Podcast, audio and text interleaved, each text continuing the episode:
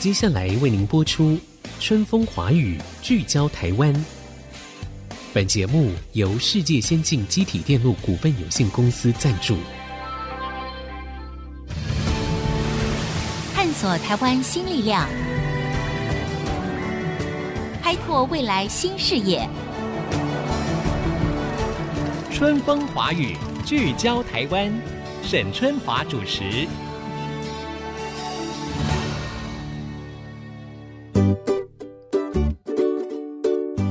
Hello，各位听众朋友，大家好，欢迎收听《春风华语》，聚焦台湾，我是节目主持人沈春华，很高兴呢在空中跟大家再见面了。诶，在我们的节目当中哈、我想提起过几次有关于“食农”这个名词，诶，各位有印象吗？食就是食物的食嘛，农就是农作、农夫的农。那食呢，指的就是什么？我们吃的东西，所以指的是消费端。那农呢，诶，就是农产，就是产地，所以是生产端。那说起来，这个“食农”这两个字啊，我也慢慢觉得它好像变成了这个社会上讨论很多的一个议题。因此，在今天我们节目里面呢，我们就想要从另外一个角度来切入这个所谓的“食农”啊，以及“食农教育”这个议题。今天在我们的节目现场，我们很高兴邀请到了农业科技研究院农业政策研究中心的副主任陈介廷陈副主任来跟我们聊一聊这个议题。陈副主任您好。沈姐好，各位听众朋友大家好，我是介廷。是介婷。我刚才就花了一点时间讲这个“食农”这两个字哈，嗯你会怎么跟一般人讲？到底什么是食农教育？我会觉得食农教育其实就是我们的生活啦，哦就是都跟吃有哦，关。因为民以食为天嘛，对没不对？ 错， 如果我们把生活拿出来看的话，饮食是非常重要的一个环节。是是我们一是天至少三餐嘛。嗯嗯嗯。所以以，像真古德博士啊，他其实就曾经提过一句话：每个人一天至少会有三次的时间，呃，来改变世界。那这三次的时间就是用餐，哦对哦就是早餐、午餐、晚餐。对，那你用餐你怎么样的选择，其实会决定了生产者他会怎么样去做。呃，哦，嗯我举一个例子来说，呃，沈姐应该有上过市场买菜，对不对。有的传统市场、超市我都给他去过。那哎我们到市场上面啊，其实有时候我们会很引咎于这种跟那个摊商啊对杀价的这个过程嘛。哦，这个可以杀价，我都不知道 哎、他他跟我讲说一斤多少，我就给他算一斤多少，我比较不会杀价呢。或者是说但们，是我很喜欢跟他们聊天呐、对，我们会去聊，比嘿方说我们会聊一件事情，像现在啊、嗯是柑橘的产季啊，柑橘柳最近丁还有朋友说要送一箱产地原产的柑橘给我，我在对期待中。哎，那我们比如说我们到市场啊，看到柑橘，我们一定会问一句话：嗯，甜不甜？甜不甜？对，好然后我们可能会把这个柑橘啊拿出来对看一下它的这个外观啊，对，它的这个果然后垫皮一啊，垫分量垫啊，一垫重不分量重啊？对卖相好不好啊？好不好嘿，消费者他在乎的可能是这个柑橘的甜度高不高，嗯或者是外观漂不漂亮。可是我们比较少去问这个摊商，问他说：“诶，你是怎么生产出这个柑橘的、啊？嗯你的这个环境，你是不是呃用一种比较是友善生态的嗯这个方式来、哦，一般人来不会做聊这么严肃啦。对而而且卖的摊商他本身可能也不是生产者啊也，不是，对不对但是食农教育的意思是说，嗯我们希望让消费者呢，尽可能的去了解嗯，食物从产地一路到你的餐桌对的这个过程呢，它大概是发生了哪些事情。嗯嗯，那当消费者有比较充分的认识的时候，他做每一次消费，他其实就可以依据自己的价值啊，或他关心的议题去嗯做消费。对哦，比方说我们现在呃有非常多的标章嘛，哦什么有机的标章对啊，啊。履历、生履产履历啊的标章哈啊，CAS 的这种标章啊，那我相信其实大部分的听众朋友其实对这些标章都模模糊糊，嗯嗯可能看到会觉得说哦，他有贴一个贴纸，哎，感觉应该不错哈，对起码有一点保障什么的。是可是那它它到底代表什么意义，也不完也全不知道。也。也不知道 哦嗯，就是说那有机那跟产销履历它的差别是什么？那有 CAS 的标章跟没有 CAS 的标章，嗯它的差别又是什么？其实大部分消费者。不太容易去了解，嗯所以这个时候呢，我们在做消费的时候，其实就很容易，比方说 CP 值啊，嗯去看它这个价格划不划算啊，这个外观漂不漂亮啊，等等之类的去做消费，它背后其实就没嗯可能有有一个更多很深刻的是重要的议题都被我们忽略就了。忽略了。好，那像刚才啊、那个介婷你提到说，哎，我们这个三餐每一天都有三次的选择，这个选择可能会改变世界。真古德博士提醒我们的，是，有这么严重吗？我们怎么样选择会改变这个世界？我觉得这个是一种累积的过程，然后它其实反映了一个社会它到底对于饮食它追求的这个价值是什么。嗯，如果我们是强调比较是素食啊，或者是我们强调的是一种外观的这种消费的这种选择，那生产者或是业者，他其实会迎合朝消这个费者方的向这种需嗯求去对做这个发展，所以它自然而然会让整个产业的这个面貌，比如说像生态好了，其实，在农田里面啊，传统上的这个农田，它其实生态是非常丰富的。我们以前都会觉得说，农业它是一个很自然的产业啊，它其实对于自然环境跟工业比起来，它其实是对环境是比较友善的。可是这个会跟你的生产的行为会有关系。嗯，比方说，如果你过度的去使用农药，嗯过度的去使用这些化学的肥料，嗯那它可能会让我们的这种土地慢慢慢慢的就劣化了，哦对就是对变差了。嗯哼那甚至呢，呃，生态的这种表现就降低了。呃像台湾其实有很多珍贵的这种保育类动物，对，这些保育类动物有时候其实是在这个农业行为的这种影响下，他才会栖息在它那边，哎才会栖息在这个地方。可是所谓的跟农业的这种影响，它是一个要友善环境哦。嗯嗯嗯如果你给它的这种环境是哎、不友呃善的，不友善呃比如说你用了太多的这个化学肥料肥等等或的是。化学的农药哎，等等，不利于它的栖息，它可能就离开这个地方了。对那我们的多元生态啊，就或者环可保能就不见了就不见了。是 OK，好。那你刚才提到一个，就是说，哎，那我们也许消费者在采购这些食材的时候，我们可能可以想到这些议题。我如果问的比较简单一点的话，那就是说，我们在有机跟一般的食物之间，我们应该选择有机吗？要这样讲吗？我觉得倒不见得是绝对的二分法。嗯嗯，对消费者来讲呢，就像我刚才提到的，如果在我们拥有比较充分的资讯的这个前提底下，对我们在做每一次消费的时候，我其实是会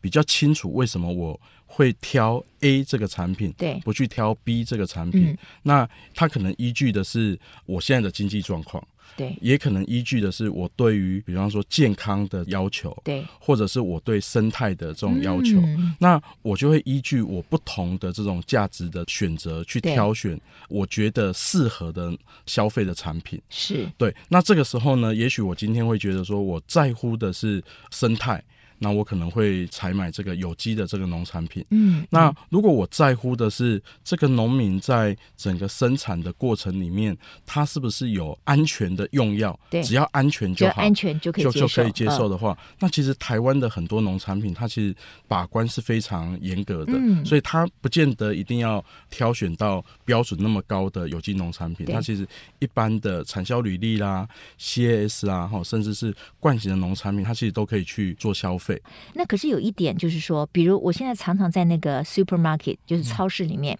我会看到有一区哈，就是卖相比较不好的，嗯，但是它会比较便宜给你，哈、然后呢，他说，哎，这个也都是好的食物，只不过可能没有长得那么漂亮，哈、嗯所以它是不是也提供了另外一种选择？那这样子的话，这件事情对于一般的生产者跟消费者，它分别的意义是什么？刚才沈姐讲到一个非常重要的议题哦，就是说我们在谈食农教育的过程里面，我们关注的不只是生产的行为，也不只是消费的选择。嗯其实有一块就是在整个食农教育法里面的这个内容，它有特别提到怎么样去带动消费者做一个惜食。珍惜啊饮食，珍惜的惜珍惜饮食，啊哈或者惜食减少食物的浪费。浪费，对对对，因为其实呃，我们在整个从产地到餐桌的这个过程里面，坦白讲，我们制造了非常多不必要的垃圾。对对，那包括说，生产者他为了迎合消费者的喜好，他可能在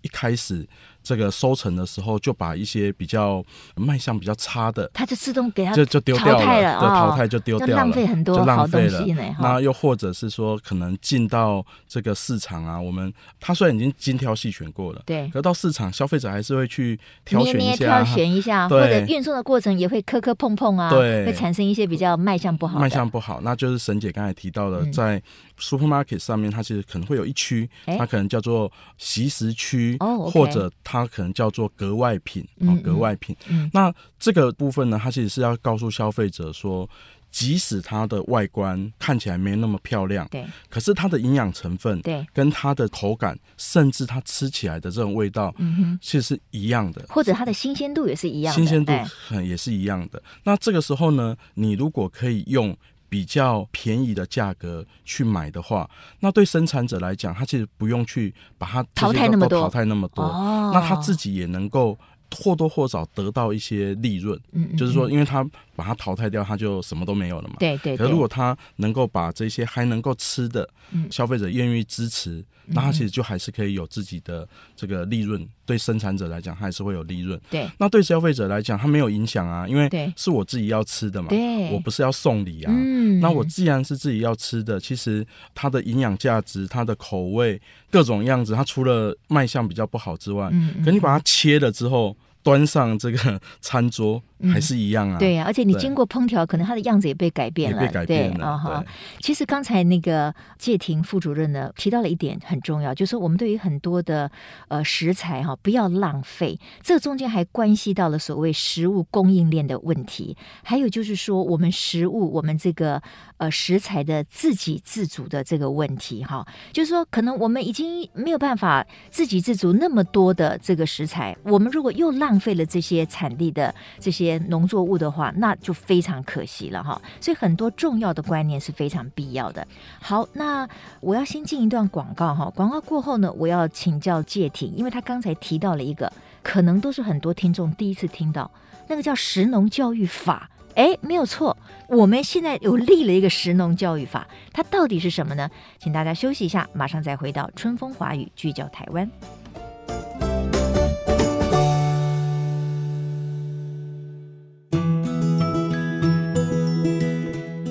在英语呢，有一句谚语呢，就叫做 “You are what you eat” 啊，我们翻成中文呢，可以说是“人如其食”，就是我们吃进去了什么，其实对我们整个人体或者是我们有一些生活的概念哈，都是有直接、间接的影响的。那我要继续请教陈介廷副主任哈，介廷，你刚才提到了一个叫做《食农教育法》，好，所以现在我们有一个法是在立法院通过的。你可不可以介绍一下这个法的一个主要的内容，以及他想要达成什么样的目标？他最主要想要达成的目标，就是透过政策的这种支持，嗯让消费者呢能够对于我们台湾自己的国产的农产品多一点认识。那有了认识以后呢，就可以呃让消费者的这种消费来支持国产的农产品。嗯哦，这是第一点。那第二点呢，就是说呃希望透过政策的支持，让消费者知道一个健康均衡的饮食是什么样子的。嗯对哦就是说我们从小到大都会呃念了很多呃均衡饮食的课程嘛，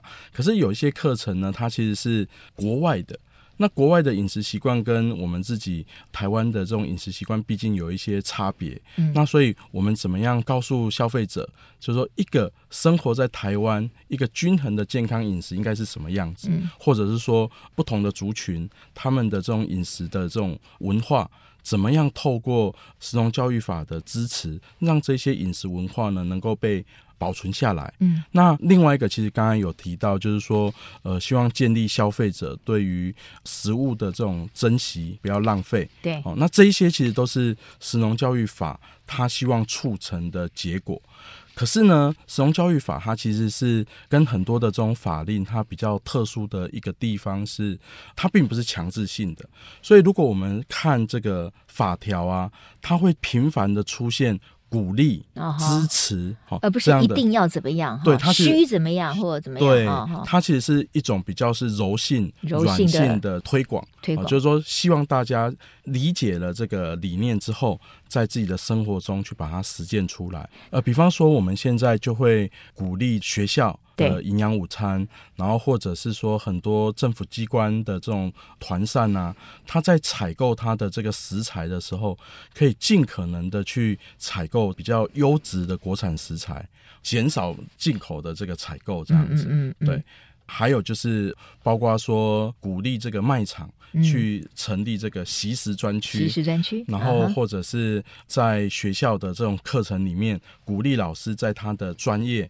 去导入这个食农教育的对课程。对，那有一个非常有趣的地方啊，像我自己的小朋友现在是小学嘛，嗯哼，那以前我们在求学过程，我们会有户外旅行啊，对对或对，那个户外教学。学，啊哈，那我不知道沈姐小时候户外教学去哪边哦、就是在我小时候，我我们户外教啊学我们都嗯都是郊游哎，我们现在现在小孩的户外教学很多元，很多元很多元。我们以前相对就是可能去郊游一下，去玩一下，去就是户玩一外教下学，嗯对，哼或者是去一些游乐场啊。对哦但我发现啊，这几年可能因为神农教育法的这个推动，嗯很多学校的户外教学啊，他会选择到邻近的农场哦，去做教学。 OK，那这个有一个好处哦，嗯嗯嗯，就是以前呢、我们常常会讲一句话嘛，哈，就是一粥一饭，当思来之不易；嗯那一丝一缕，恒念物力维艰。是可是这样子的这种字眼，这样子的这个句子啊，在现代社会里面，它很难很被难体会，很难体会。在传统社会也许可以哈，因为传统的这种农业社会，它就可以实际上去接触说啊，我的周遭甚至我的父母就是从事农业的这种劳动，所以我要去珍惜这个呃食物。可是对现在小朋友，如果是生活在都会的小朋友，他们其实没有这样子的这个环境去体会。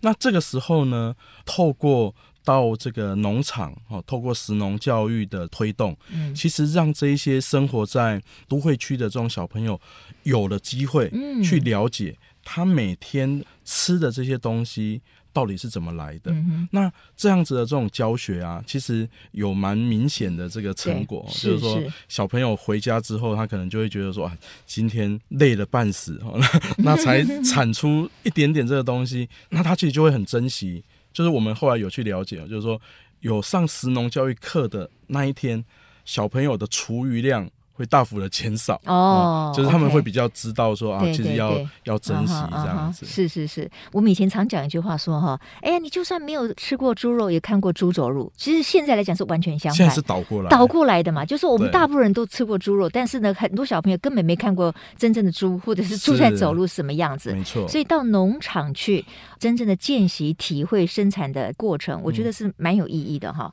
那好像你有跟我提到，就是说，在这个竹科，因为竹科里面有很多大的这个企业啦，或者是他们有很多的这个员工，嗯员工餐厅里面的选择，可能就可以是食农教育的实践的一环。对，因为在竹科的这些大厂里面，其实他们每天进出的员工都好几万人，对那好几万人，你每天都要吃饭啊，嗯，所以他只要在呃每天一餐呃能够采用原本可能是惯型的高丽菜，对，然后他把它改成采购这个有机的高丽菜，嗯，或是他原本用的这个蛋啊，对是一般市面上我们买的蛋，然后他把它换成是重视动物福利的蛋，嗯，那这样一个小小的改变啊，它对整个不管是农民或者是环境的这个支持效果就会非常非常的大。哦所以这个其实是为什么我一直提到，就是说，哎，我们每个人一天三次可以去改变世界。啊，有那三次选择的三机次会。选择，那竹科的选择其实是非常大的。他们只要做一个选择，那个影响的效应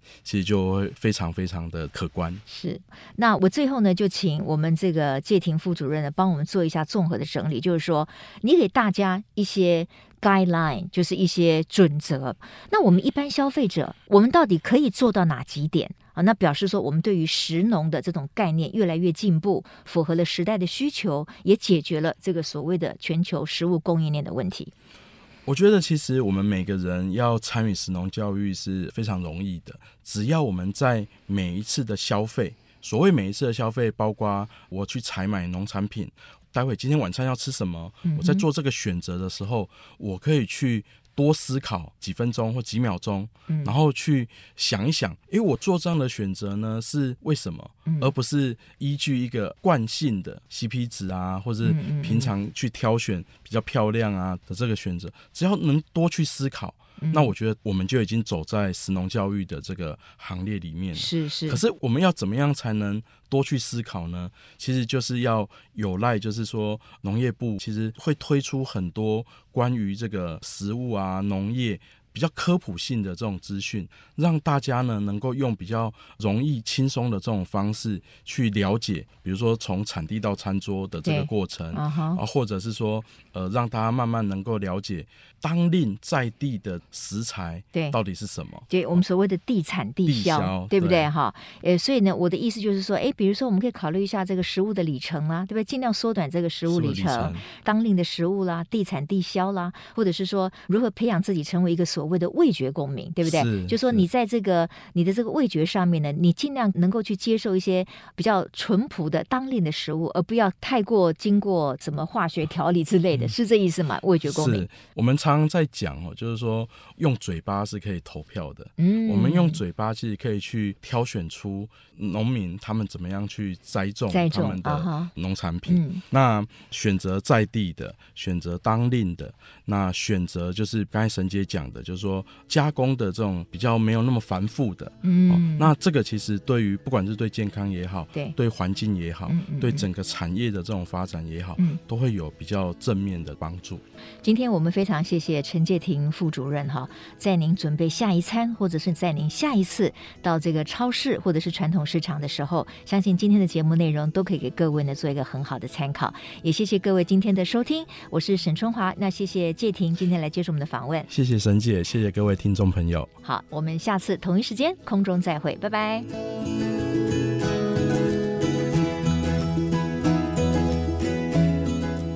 本节目由世界先进机体电路股份有限公司赞助。世界先进与您一同立足台湾，探索世界，永续未来。